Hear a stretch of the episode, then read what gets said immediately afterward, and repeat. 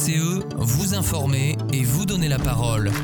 Bonjour Chaville, il est 8h et vous êtes sur Radio VCE. Aujourd'hui, autour de la table, Monique Couteau, tu vas nous parler avec un invité, Jean-Claude Denard, des forêts urbaines. Absolument.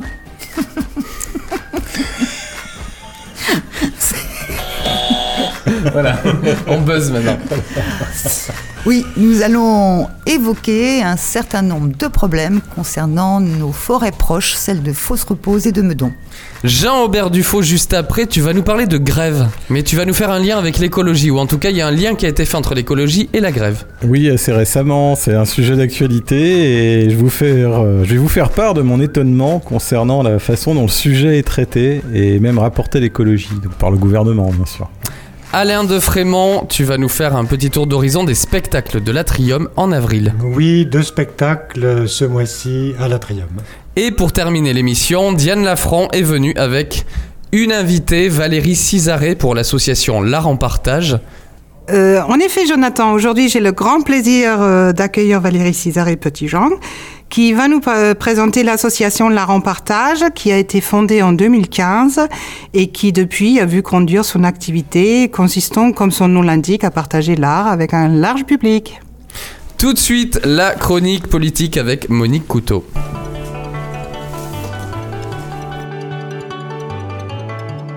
Dossier du quotidien avec Monique Couteau. Alors Jean-Claude, peux-tu te présenter et nous dire quelles sont aujourd'hui tes responsabilités? Ah ben aujourd'hui je suis à la retraite, donc c'est une deuxième vie et d'autres responsabilités que je me suis mise sur le dos qui consistent à, me promener en forêt. Et en, en se promenant en forêt, on voit des choses, on voit des arbres et puis et on voit d'autres choses. En tout cas, je suis chargé de mission forêt pour l'association Chaville Environnement. Je fais également partie d'Environnement 92, de FNE, et aussi euh, membre de Chaville Écologiste. L'association Chaville Écologiste, excusez-moi. Euh, quelle est ta formation à l'origine? Ah bah, À l'origine, je suis ingénieur. Euh, j'ai fait ma carrière dans la conception, la construction et la mise au point d'instruments de, pour les grands instruments de physique, les accélérateurs de particules. Et bah, je me suis bien amusé et je continue bien et je continue à bien m'amuser maintenant que je suis à la retraite. Bon, c'est bien. Alors maintenant, on va parler de choses sérieuses. C'était déjà sérieux. que... Oui. Est-ce que tu peux nous parler de l'aspect biodiversité de la forêt? C'est la partie sur laquelle j'ai commencé, comme je vous l'ai dit tout à l'heure, en, me promenant. Et un jour, je me suis arrêté, puis je me suis dit, bah, plutôt que de me promener à, à faire 5 km dans l'heure, je- vais regarder. Et là, en regardant bien, ben, en 3 heures, j'avais fait 300 mètres. C'est-à-dire qu'il y a beaucoup de choses à voir dans une forêt. Et je me suis particulièrement attaché aux arbres. Et pas attaché, hein, vraiment. Mais euh, j'ai regardé plus particulièrement les arbres et je suis tombé sur un outil qui est un- une façon d'apprécier et d'évaluer la biodiversité potentielle, ce qui veut dire en fait, c'est la capacité d'accueil de la forêt à la biodiversité. Et c'est un outil assez simple et que tout le monde peut apprendre.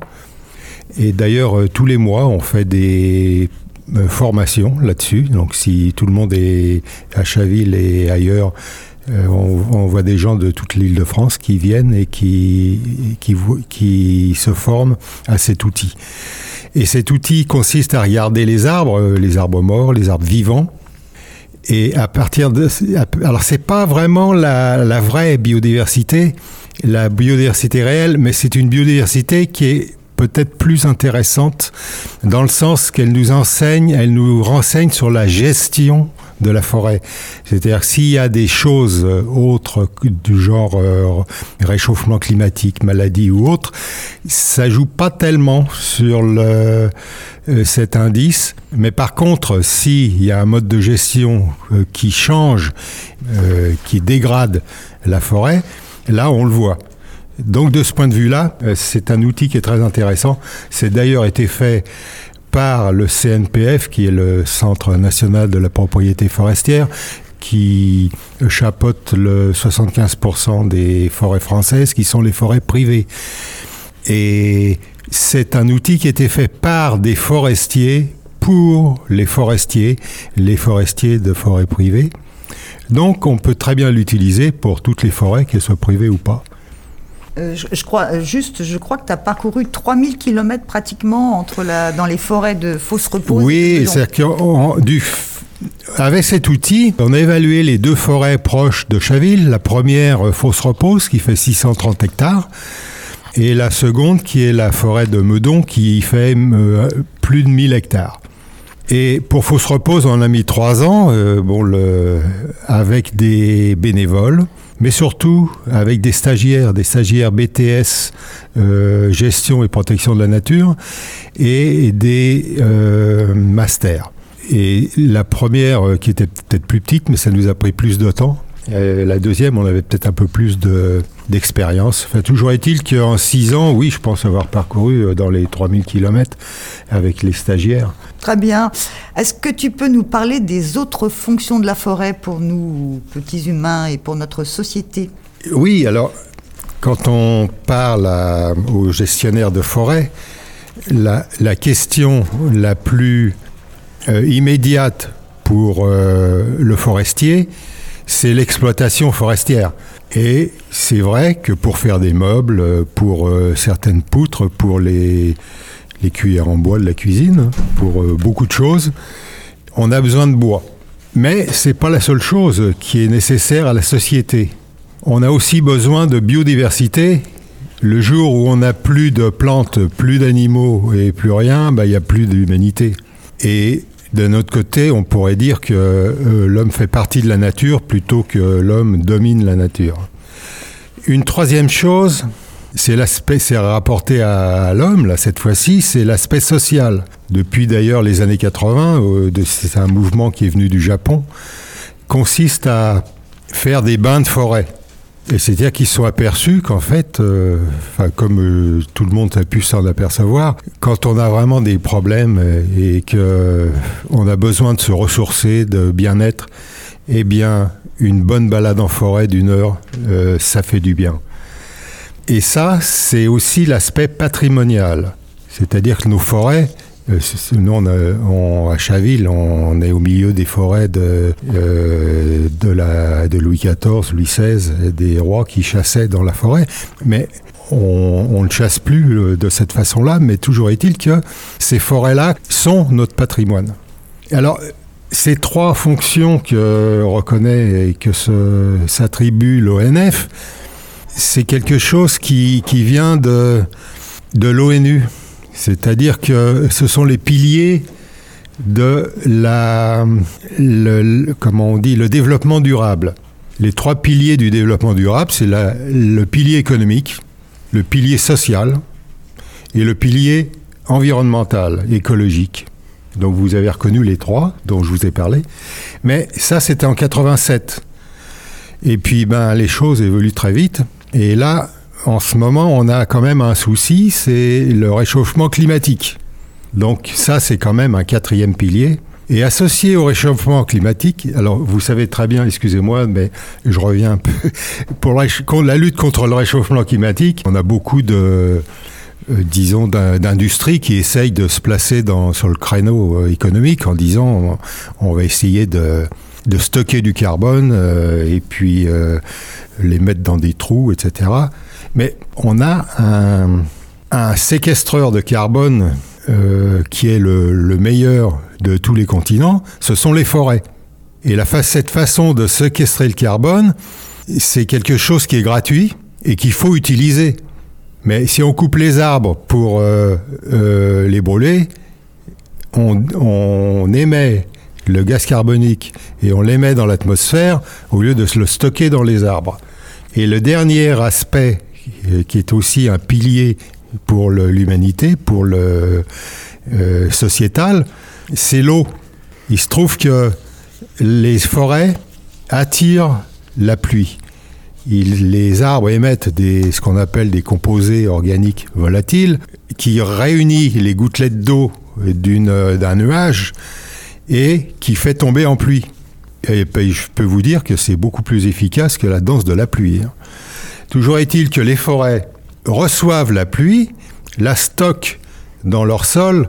Vous, avez vu que chez vous, par exemple, si vous avez des feuilles et qu'elles sont mouillées, ben, elles restent mouillées longtemps. Et les sols des forêts, ce sont des éponges. Elles gardent cette humidité et elles rechargent les nappes phréatiques. Donc on a cinq euh, fonctions essentielles pour euh, fonctions euh, soci- sociétales pour euh, l'humanité. Et il n'est pas euh, raisonnable qu'une seule de ces fonctions-là prenne la place de toutes les autres. Est-ce qu'il y a une particularité avec euh, nos forêts urbaines en Ile-de-France et nos forêts de proximité sur lesquelles tu voudrais insister? Ben oui, parce que je vous ai parlé de cinq aspects sociétaux. Sur ces cinq aspects, bon, ben, ça, c'est pour toutes les forêts du monde hein, et de France, donc. Pour les forêts urbaines, vous voyez que, et d'ailleurs, l'O- l'ONF, qui est l'organisme chargé de la gestion des forêts domaniales, nos deux forêts de Fausse-Repose et de Meudon sont des forêts domaniales. Donc cet Office national des forêts euh, dit bien que la priorité de nos forêts urbaines, c'est le pilier social, c'est la fonction sociale, le bien-être des habitants, ce qui est évident. On a en Ile-de-France euh, 1,7%, euh, et puis en France, je pense que c'est l'ordre de grandeur des forêts urbaines. En Ile-de-France, on a des forêts urbaines, proches de, les plus proches de Paris, et des forêts périurbaines. Donc on a moins de 1% de forêts urbaines. On a d'autres métropoles en France qui ont aussi des forêts urbaines. Bon, on peut dire hein, entre 1 et 2%, disons. On voit que l'aspect économique de ces forêts est infime par rapport à l'aspect sociétal où on a en Ile-de-France 20% de la population française et dans les métropoles, euh, je pense euh, 80% des, de la population française. Donc ces forêts urbaines ont vraiment un rôle fondamental pour la bien-être et la santé des citadins. Alors, euh, tu as parlé des forêts urbaines, de celles qui sont proches de chez nous. Euh, on a une très belle forêt à côté, celle de Meudon. euh, c'est la plus proche de Paris, 4 km environ. hein, que se passe-t-il? Tu n'as pas l'air tout à fait d'accord avec mon propos. Bah oui, parce que en fait, les décisions de gestion sont faites par l'ONF et l'ONF a comme tutelle le ministère de l'Agriculture, qui n'est pas renommé pour faire dans la délicatesse. Et l'ONF a changé ses façons de, gérer les forêts urbaines, mais ça consiste euh, de toutes les forêts d'Île-de-France. hein. Et ça, ça nous est tombé dessus, donc il y a peut-être 2-3 ans. Mais on n'a pas réalisé tout de suite le- les problèmes que ce changement de gestion allait entraîner. L'idée, c'était d'é- d'éviter les coupes rases, ce qui est une bonne chose pour passer à des ce qui est appelé dans le jargon du métier, la futaie irrégulière, où on a des arbres de tous les âges, de tous les diamètres, euh, et aussi des arbres d'espèces différentes. Et euh, c'est plutôt une bonne chose, sauf que maintenant on nous dit, mais vous savez, on a du mal, on peut pas euh, trouver des bûcherons euh, qui, qui tiennent la tronçonneuse à la main et qui coupent les arbres. On n'arrive pas à en embaucher et on n'en trouve pas. Alors on a des machines et ces machines-là, pour les faire passer dans la forêt, ben, euh, pour l'exploiter, il faut des chemins forestiers, mais on va pas piétiner toute la forêt, donc on va tracer des chemins d'exploitation, ils appellent dans le jargon du métier des cloisonnements. Ces chemins d'exploitation sont là pour laisser passer les engins forestiers, alors s'ils font à peu près 24 tonnes, pour éviter de tasser la le sol, bien sûr. À cet endroit-là, ça va être tassé. hein. Oui. Et c'est en fait, c'est pour éviter de le tasser partout. Oui, oui. Donc on le tasse euh, sur un sixième de la forêt. Mais un sixième de la forêt, qui n'est plus de la forêt, puisque l'idée c'est de déboiser un sixième de la forêt. Donc moi j'appelle ça la déforestation. Alors on parle déforestation en Amazonie, au Congo, en Indonésie, et puis on se lamente à cause de ça. Mais ici on a de la déforestation à Meudon et à Fausse Repose, et j'aimerais bien qu'on euh, dise quelque chose. Il euh, faut préciser en plus que c'est 4 mètres tous les 24 mètres. C'est 4 mètres tous les 24 mètres, donc c'est donc et sur toute la surface de la forêt, il s'agit bien de 1 sixième du des massifs forestiers qui seront déboisés de façon permanente. Sur euh, Meudon, je crois que tu disais que c'était l'équivalent de 170 terrains de football. Oui, hein, et, puis et puis peut-être 110 terrains de football qui sont déboisés euh, impunément euh, sous nos yeux. pas complètement sous nos yeux parce que c'est ça se fait en forêt, ça va se faire. Et ça a commencé un peu à Meudon. Ce qui est extraordinaire aussi, c'est que ça a commencé à Fausse Repose. Et à Fausse Repose, en fait, on est encore sur l'ancien plan d'aménagement qui ne parle pas du tout de cloisonnement ni d'exploitation de, ce genre. Donc, euh, normalement, il ne devrait pas, légalement, je ne sais pas quel est le. si c'est si c'est correct de, de, faire ça. Et alors, qu'est-ce qu'on qu'est-ce qu'on peut faire? Qu'est-ce que les associations ont envisagé euh, de faire euh, On s'est aperçu qu'en fait, ces cloisonnements de 4 euh, mètres tous les 24 mètres, c'était sur toute la surface des parcelles qui étaient déclarées comme étant en, travaux. Et on a réalisé que bah, ça allait se passer sur toute la forêt. Donc c'était vraiment du déboisement, un sixième de la forêt. Alors on va, on a fait, comme les, les, les travaux étaient prévus pour février, on l'a su le 8 février, euh, on a lancé une pétition euh, qui, pour essayer d'arrêter ça. Et puis on va voir donc euh, le directeur de l'ONF dans deux jours. Donc bon, cette pétition, elle a du succès. On en est où? Ah ben oui, on en est à plus de 38 000. Et c'est beaucoup plus qu'on aurait, cru, mais c'est moins que ce qu'on espère. Voilà. Donc euh, ça continue. Bah, merci Jean-Claude, merci pour tout ça. Merci Jean-Claude Dénard. Euh, Jean-Aubert, tu as une question euh, J'ai des questions. Tu lèves la main, tu as une intervention. J'ai aussi une petite intervention. Alors, sur la forêt de Fausse Repose, la forêt de Fausse Repose, contrairement à la forêt de Meudon, est une forêt de protection. Et si on s'en tient à l'article R141.4 donc, euh, du code euh, de la protection des forêts, donc, euh, par décret 2018 du 6 avril 2018, hein, aucun défrichement, aucune fouille, aucune extraction, aucune emprise. publique ou privée, aucun exaucement du sol ou dépôt ne peut être réalisé dans une forêt de protection. Il y a un certain nombre de choses à réfléchir sur l'exploitation de la forêt de fausse repose il a fallu un déclassement ou du moins une dérogation euh, émise soit par le Conseil d'État, soit euh, à la demande du ministère de l'Agriculture. Donc en fait, euh, on est sur quelque chose d'assez, une position assez ambiguë.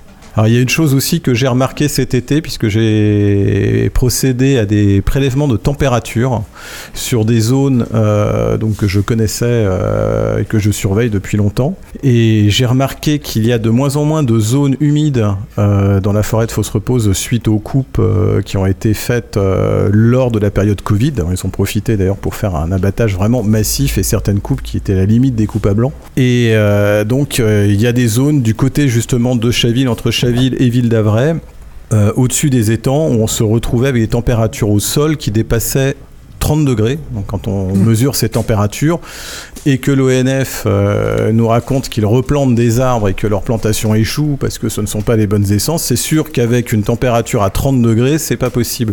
Et quand on redescendait un petit peu dans les zones qui n'étaient pas exploitées, on tapait sur des 19-20 degrés au sol. Donc en fait, on avait plus de 10 à 12 degrés d'écart. Oui, bah, c'est ça, c'est typique euh, de, du problème de, du traitement de l'ONF de la maladie, la maladie de l'encre du châtaignier. La maladie de l'encre, c'est une maladie, d'accord, mais ça nécessite pas de couper tous les arbres, euh, y compris ceux qui ne sont pas des châtaigniers ou ceux qui ne sont pas malades, pour en faire une coupe rase et exposer le sol, et là, je vous les ai parlé tout à l'heure, la, cinquième, le cinquième pilier, c'est la rétention d'eau que font les forêts. Et ce que vous venez de dire est, tout à fait correct.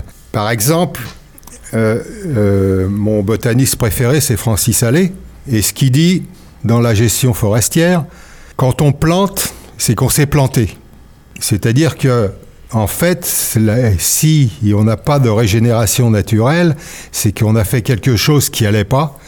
Et quand on met une forêt à nu, on met le sol forestier à nu, eh bien, il n'y a plus rien qui repousse dans les climats que l'on a comme en 2022, l'été 2022 était catastrophique, mais les étés euh, suivants qui nous arrivent vont être pires.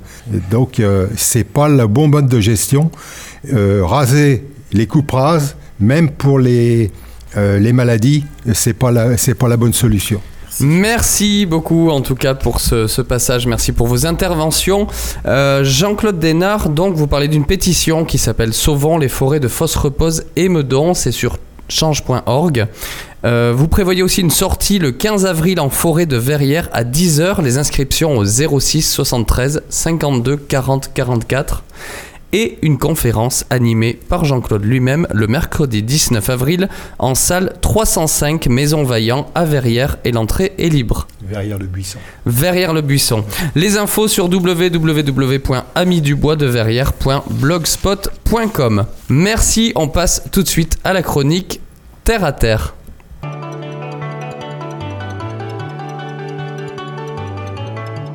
Terre à Terre avec Jean-Aubert Dufaux. Mettre la France à l'arrêt, c'est prendre le risque d'une catastrophe écologique, agricole ou sanitaire. C'est ainsi qu'Olivier Véran s'est exprimé au sujet des grèves le 7 mars dernier. Et oui, bah, donc euh, choqué, il y a de quoi. Et j'ai retourné le sujet dans tous les sens. Et je ne vois pas du tout de rapport d'ailleurs avec ce sujet. Donc euh, je pense que le problème vient tout d'abord de la personnalité d'Olivier Véran. Donc à sa décharge, euh, il n'a pas été ménagé ces dernières années. Mais on peut dire qu'il a une fâcheuse tendance à systématiquement tendre la corde pour se faire battre. Donc euh, je pense que euh, l'on peut raisonnablement dire qu'Olivier Véran appartient à une espèce que je croyais en voie de disparition, mais visiblement non. Peut-être est-il sorti tout droit d'un laboratoire P4 chinois fruit d'une expérience qui aurait mal tourné. un jeune vieux dinosaure en somme. Hein. Alors si j'en vois un, peux-tu me dire à quoi le reconnaître afin que je l'évite? Alors le Olivier Véran est un être étrange au sang-froid, mais capable de coups de chaud. Alors, une de ses principales caractéristiques est qu'il est la seule espèce qui croit être capable de mentir sans que personne s'en aperçoive. Et oui, il est passé en effet maître en la matière, et je citerai quelques-unes de ses meilleures interventions. Donc, euh, il n'y aura pas d'impact de la troisième dose sur le pass sanitaire. Alors, L'autre question que vous avez posée, c'était sur la troisième dose. Il n'y aura pas d'impact de la troisième dose sur le pass sanitaire. Quesaco. Hein. Donc, euh, si vous y comprenez quelque chose, moi, euh, j'avais rien compris à l'époque. Hein.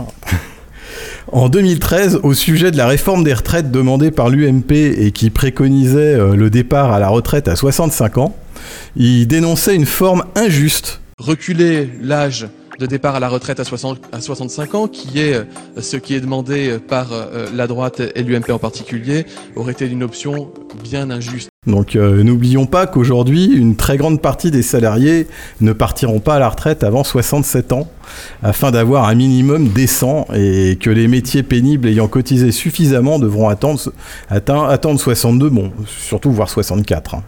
Le Olivier Véran n'est responsable de rien, mais ne veut pas reporter la responsabilité sur les autres. Ou presque, hein. c'est pas moi, c'est elle. Je suis arrivé au moment où un point de non-retour avait déjà été atteint. Ce point de non-retour, c'est la circulation du virus. Ce sont des foyers épidémiques déjà constitués et qui allait devenir peu contrôlable et que nous n'étions pas alors en capacité de connaître à l'époque. À ce petit jeu-là, on pourrait y passer la nuit. Je pense qu'il y aurait de quoi faire un best-of de 3 heures. Un jour, les masques ne seront plus nécessaires. Un autre, ils le deviennent. Un jour, il faut s'isoler, un autre, il faut retourner travailler, n'est-ce pas, bande de feignasses? Euh, Véran, c'est un peu la girouette sans clocher. Mais n'oublions pas que d'après ce vieil adage, un intellectuel assis va moins loin qu'un con qui marche. Bon, et l'écologie dans tout ça alors? Alors j'y viens.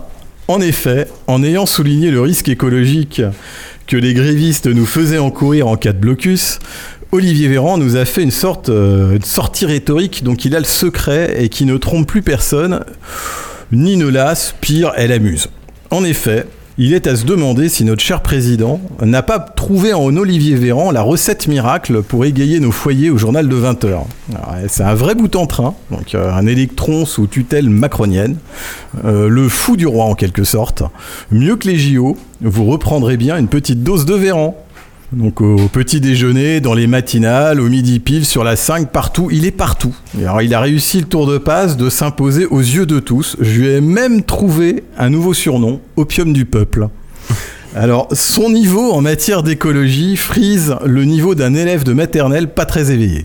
Mais plus inquiétant, en matière de médecine, on peut légitimement être à même de se poser aussi la question. Alors on se demande à quoi servent les 10 ans d'études supérieures qui l'obligeront, quoi qu'il arrive, à partir à 67 ans.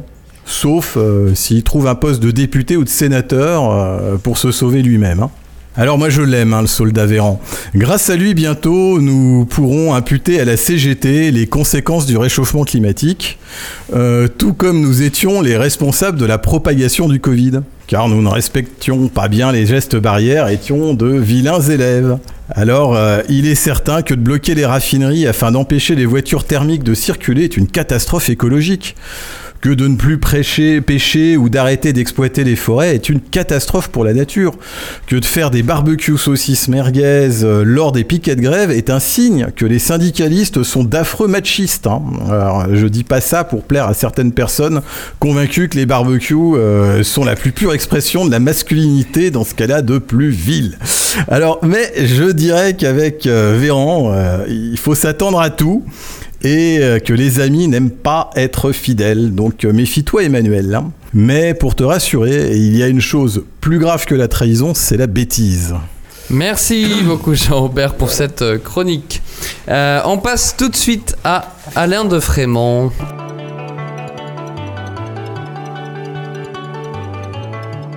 Bande-annonce avec Alain de Frémont. Alain de Frémont, tu es parti faire un tour à l'Atrium, il me semble.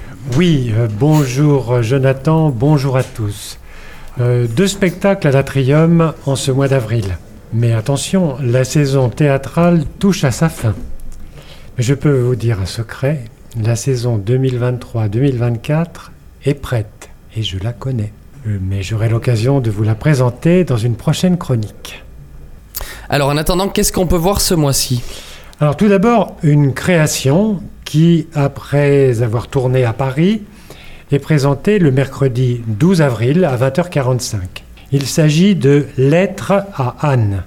La destinataire, Anne, c'est Anne Pinjot, la maîtresse de François Mitterrand, qui les lui écrivit. Ces lettres à Anne ont été publiées par Anne Pinjot dans un recueil en 2016. Patrick Mille, qui interprète ici François Mitterrand, et Benjamin Guillard l'ont adapté pour le théâtre. Sur scène, Patrick Mille dit ses lettres avec, en fond visuel, des vidéos d'archives entre 1962 et 1995. Rassurez-vous, aucune impudeur ne parcourt ses écrits.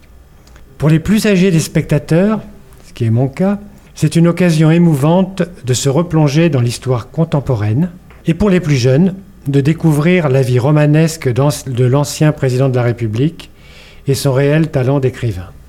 Le dimanche 16 avril, à 15h, Myriam Nessy propose aux enfants, à partir de 3 ans, un conte original animé, par des danseurs. Ce conte s'intitule Le Ka Uchu. J'épelle K, plus loin, Uchu. Un spectacle, vous l'aurez deviné, qui va être plein d'élasticité et de rebond. Le personnage principal, Uchu, est né en Amazonie, sur l'arbre Evea. Son papa s'appelle Latex et sa maman Élastomère. C'est un sacré numéro. Il est coloré, imperméable et flexible. Un jour, alors qu'il saute dans les flaques imaginaires, il va croiser la fée plastique qui laisse derrière elle une méduse nocive, le pétrole. Uchu craint ce monstre qui envahit l'espace au service du synthétique. Vous voyez, la fable écologique n'est pas loin. Bon spectacle, à bientôt. Merci beaucoup Alain pour ce petit tour d'horizon et cette découverte. Tout de suite, on continue et on termine avec Diane Lafranc à portée de parole pendant que son invité est en train de prendre place.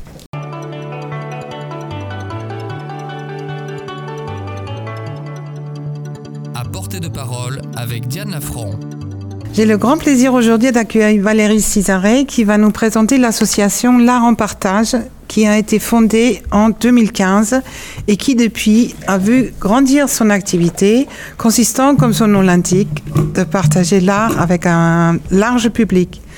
L'art dans toutes ses formes, je dirais presque dans tous ses états, car les événements sont toujours très animés par la peinture, la sculpture, la musique, mais aussi euh, l'écriture et les arts plastiques. Je vais donner la parole à Valérie, artiste plasticienne, euh, plasticienne pardon, elle-même, fondatrice de l'association. Euh, Valérie est non seulement passionnée par l'art, mais aussi passionnante quand elle en parle. Bonjour Valérie, 8 ans de l'art en partage déjà. Raconte-nous cette aventure. Quel est le but de l'art en partage, le concept de l'association et qui sont vos membres? Bonjour à tous. Ben, les statuts de notre association, quand on l'a fondée en 2005, donc l'association L'Art en Partage, ont été écrits tout au début volontairement de façon très ouverte. Nous avions un objectif, c'était euh, permettre des rencontres et des partages entre différentes personnes passionnées par l'art sous toutes ses formes. Pour accompagner cet objectif, nous voulions fonctionner de façon souple et ouverte. Ainsi, nous voulions euh, laisser place à tous les possibles et encore aujourd'hui, nous accueillons toutes les initiatives, toutes les propositions pour faire vivre concrètement donc notre volonté qui est de partager l'art et de faire des rencontres autour de l'art. Alors, on s'adresse à qui? Ben, D'abord, euh, un premier groupe de personnes qui sont tout autant des plasticiens, des musiciens, des poètes, soit en fait des personnes qui pratiquent un art, quel que soit cet art. Nous essayons euh, aussi de plus en plus de permettre des interactions entre ces personnes. Donc pas simplement qu'ils se rencontrent et qu'ils exposent des choses, mais qu'ils fassent des choses ensemble. D'autre part, notre association, elle est ouverte aussi à tous ceux, simples amateurs, spectateurs, auditeurs, qui ont envie de donner une place importante à l'art dans leur vie et qui, par exemple, nous ouvrent euh, une maison, un jardin, une maison qu'on va retaper et qui va être peinte, par exemple, un appartement pour accueillir une de nos rencontres. Alors nos activités, elles sont très diverses en fait. Dès le départ, il y a eu l'ouverture de mon cours de dessin, personnellement, que j'anime à Chaville. C'était euh, l'envie d'avoir un cours vraiment ouvert à tous et où en fait il y avait un vrai partage des regards et des, de paroles dans le cours et pas simplement, on dirait, un, cours où il y a euh, un professeur qui fait descendre un savoir sur des, sur des gens bouche bée. C'est pas du tout comme ça que ça se passe. Mais surtout, tout de suite, euh, et en parallèle de ce cours, on a inventé notre concept des rencontres, le, le concept proprement dit, où nous essayons encore aujourd'hui, et comme la semaine dernière ici dans le local de VCE, d'accueillir euh, un artiste ou deux artistes, euh, un musicien et un plasticien. Donc là, ici, il y a très peu de temps, c'était euh, deux artistes chavillois, Pierre-Jean et Loïc. Donc là, c'était un plasticien qui présentait son travail et sa démarche, qui a pu répondre aux questions du public. Et il y a eu ensuite un moment de concert qui était en lien avec la démarche de Pierre-Jean, puisque c'était sur une démarche assez ludique et composite, on va dire. Alors parfois, euh, c'est un poète et un peintre qui peuvent dialoguer. Parfois, c'est deux peintres. Ça dépend de ce que les membres de l'association nous proposent. Parce que notre ouverture, c'est ça, c'est qu'on part des propositions des gens qui appartiennent à l'association. Et euh, ben, cette ouverture au possible, ça nous a permis aussi de plus en plus de répondre euh, aux envies et aux demandes des gens de, de l'association elle-même. Et on a créé des occasions et des possibilités d'interaction entre les artistes. Euh, c'était pour mêler plus, étroitement les pratiques musicales, par exemple, avec les pratiques d'art plastique, ou euh, pour permettre aux plasticiens d'avoir entre eux de vrais échanges, mais des échanges concrets dans un travail en commun. Parce qu'en fait, euh, les musiciens, ben, ils ont leur euh, répétition ensemble quand ils font de la musique de chambre, par exemple. Mais nous, les, plasticiens, on a tendance à être un peu isolés chacun dans nos pratiques. Et c'est vrai que quand on n'est pas un professionnel dans le monde de l'art, etc., on peut s'épuiser assez vite de se sentir un peu solitaire ou euh, de pas se demander pourquoi on fait ça en fait. Donc nous, on essaie de répondre à cette question. Ben, on le fait pour le partager entre nous et avec un public après. Le concept du départ de faire donc une rencontre entre un hôte et un artiste a évolué pour devenir une rencontre et une activité plus interactive aussi entre les artistes eux-mêmes. Oui, oui, ça s'est fait vraiment très vite. Et sans oublier les, rencontres qui sont des moments euh, importants en direction du public et du public donc amateur. Vous savez, il y a Jean-Pierre Filiou dit une phrase que j'adore, c'est euh, l'art, c'est ce qui rend la vie plus belle que l'art. Donc on ne fait pas de l'art que pour faire de l'art, mais on fait de l'art pour rendre la vie plus belle, tous ensemble. Donc, euh, je crois que des rencontres, on en a organisé déjà une vingtaine, à peu près trois par an. Il y a eu la, grosse parenthèse du Covid, mais on a continué à faire des choses euh, par Zoom ou en tout cas à distance. Et euh, donc, les occasions et les moments de travail qu'on a essayé de, développer, ça se passe par exemple en dessinant pendant des répétitions de musiciens mais aussi par exemple autour de l'écriture sur nos pratiques ou de l'insertion de l'écrit dans des dessins. On a fait des sortes de workshops où on était une douzaine de personnes. Et par exemple, une fois, c'était vraiment intéressant, euh, on, avait invité un, atelier d'écriture. Et euh, quelque chose qu'on développe de plus en plus souvent désormais, parce que vraiment c'est intéressant, c'est des ping-pong de dessin euh, entre plusieurs artistes. Donc on choisit un thème ou un tableau ou quelque chose. Ensuite, on s'envoie les dessins et de ce résultat euh, arrive une série de dessins qu'on peut montrer après pendant une rencontre, par exemple.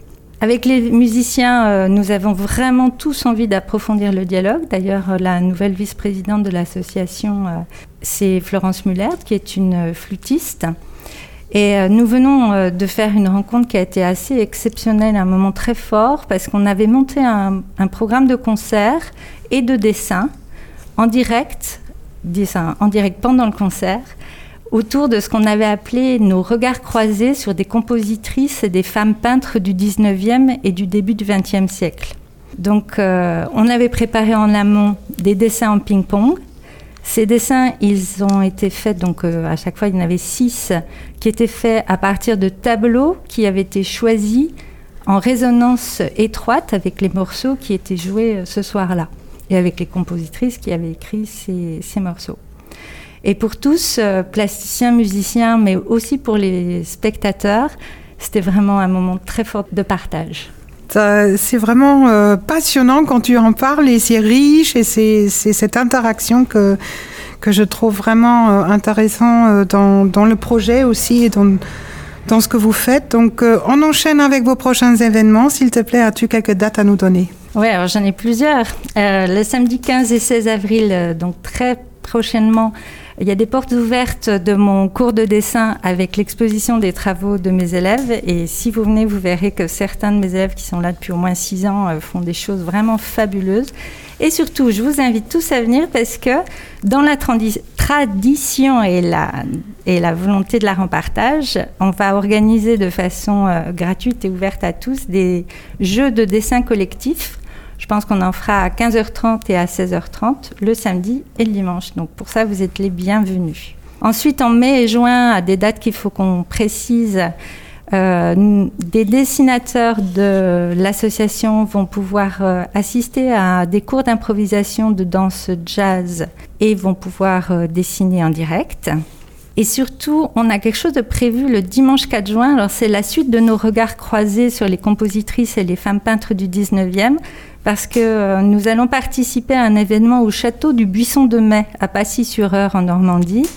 Il y aura un concert donné par les musiciens de l'association Accord Majeur de Chaville.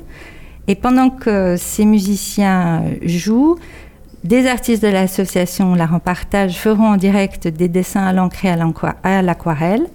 Et euh, comme euh, précédemment, on exposera des tableaux et des ping-pong de dessin qui, auront été réalisés en amont sur le thème de cette journée qui, va, a un thème absolument magnifique puisque c'est euh, la musique des jardins ou les sons des jardins. Alors ensuite, du 10 au 13 juillet, il y a un stage de dessin et céramique qui est, qui est programmé. Pareil, euh, une approche qui mêle vraiment deux regards différents. Et puis d'ici l'été, ben, on espère que il y a plein d'envie et d'énergie euh, parmi les membres de l'association et peut-être que des choses vont se concrétiser, des rencontres au sens plus traditionnel, euh, comme je vous ai expliqué, mais aussi on espère un événement ouvert à tous de dessin en forêt. Ça, ça fait euh, depuis le Covid qu'on en parle, donc on espère qu'on va le faire. Et puis, euh, et bah, par exemple, une autre, mais là, il n'y a pas de date, mais j'avais oublié, une nouvelle initiative. Euh, nous avons rencontré un poète lors de la dernière rencontre Regard croisé euh, sur les compositrices.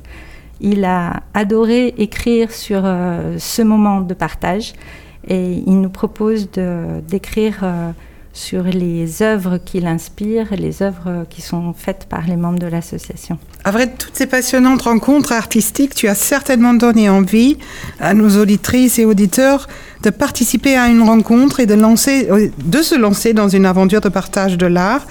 Comment peut-on participer à l'art en partage et où organiser une rencontre avec l'association? C'est tout simple, il suffit de me contacter à l'adresse euh, de l'association qui est l'art en partage, absolument tout attaché. Donc je recommence. L'art en partage 92 gmail.com.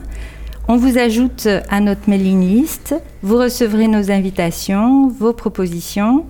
Enfin, nos propositions, mais nous, on sera ouvert euh, à vos propositions. Si vous l'avez bien compris, c'est comme ça qu'on fonctionne. Et ben, peut-être pour conclure, moi j'aimerais vous dire mon plus grand bonheur depuis toutes ces années. Ben, c'est, il y en a deux en fait, euh, deux réciproques. C'est quand un artiste euh, vient me dire que participer à nos événements, ça lui a redonné de l'énergie et même surtout de l'envie, l'envie de faire, parce que euh, ben, il s'est rendu compte qu'il n'était pas tout seul et qu'il pouvait faire des choses avec d'autres, et notamment les ping-pong. C'est un moyen absolument formidable de se donner un tempo, des dates pour travailler ensemble. Et puis, euh, c'est aussi quand quelqu'un du public vient me dire que ben, vraiment, c'est la... ça faisait longtemps qu'il ne s'était pas senti autant en résonance avec euh, les artistes, avec la pratique concrète de l'art, avec une expérience artistique. Et c'est vrai que ça rend la vie plus belle que l'art. Merci beaucoup Valérie d'avoir passé un bon moment avec nous euh, au micro de Radio VCE. Je te remercie particulièrement pour ta passion, pour parler de l'art et de l'avoir partagé avec nous aujourd'hui. Avant de nous quitter, Jonathan, tu vas peut-être euh, nous rappeler quelques dates de l'art en partage. Je vous dis merci et au revoir pour aujourd'hui et je vous retrouve bientôt dans une prochaine chronique à portée de parole sur cette antenne. Merci Diane, merci Valérie. Euh, donc petit rappel en effet, du coup, donc le 15 et 16 avril, atelier au 18 rue du 8 mai 1945, donc a priori c'est chez vous. Et une deuxième date parmi euh, toutes celles que tu as énumérées, le dimanche 4 juin au château du Buisson de Mai, rencontre entre musiciens et peintres autour du thème Les sons du jardin. Merci Valérie Césaré, vous revenez quand vous voulez au studio de Radio VCE. C'est la fin de cette émission, on se retrouve la semaine prochaine. C'était Jonathan de Nuit sur Radio. VCE.